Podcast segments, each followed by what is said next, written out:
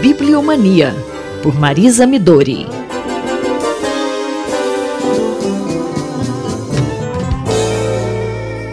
Professora Marisa Midori, no boletim de hoje já estou sabendo que a dica é um convite a uma biblioteca de livros raros.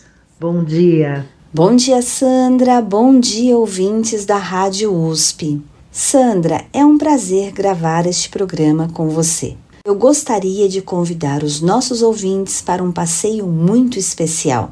E se, como dizia Cícero, quem tem um jardim e uma biblioteca tem tudo, bem, a dica é justamente um passeio sob o céu azul paulista a um belo jardim e a uma rica biblioteca.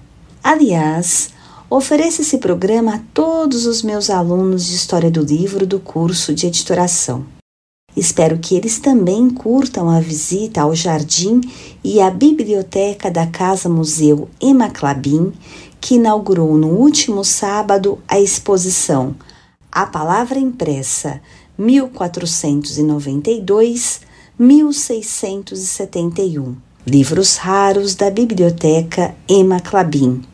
Nesse período de férias não tem programa melhor. Adorei a dica. Eu queria que você nos contasse um pouquinho mais sobre esse espaço que começa pela casa, né, professora? Linda. A casa é um espetáculo, não somente do ponto de vista arquitetônico, embora é claro, não é todo dia que entramos em uma réplica tão bem realizada do antigo palácio de verão do Frederico o Grande, rei da Prússia, situado em Potsdam, nos arredores de Berlim.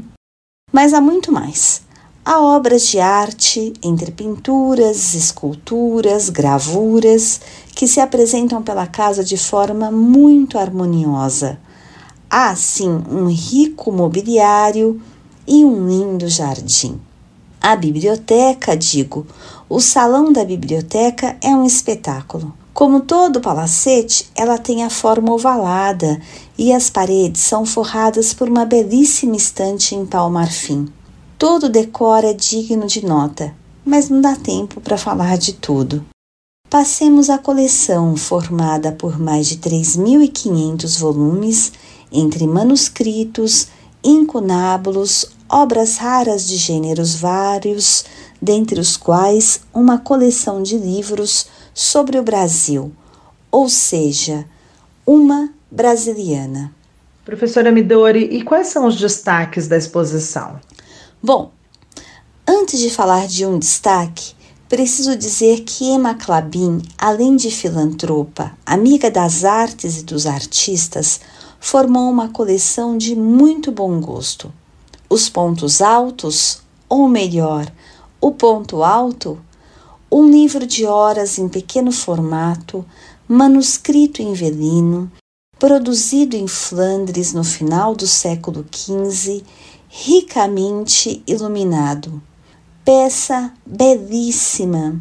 Depois que eu a vi, eu até sonhei com este livro.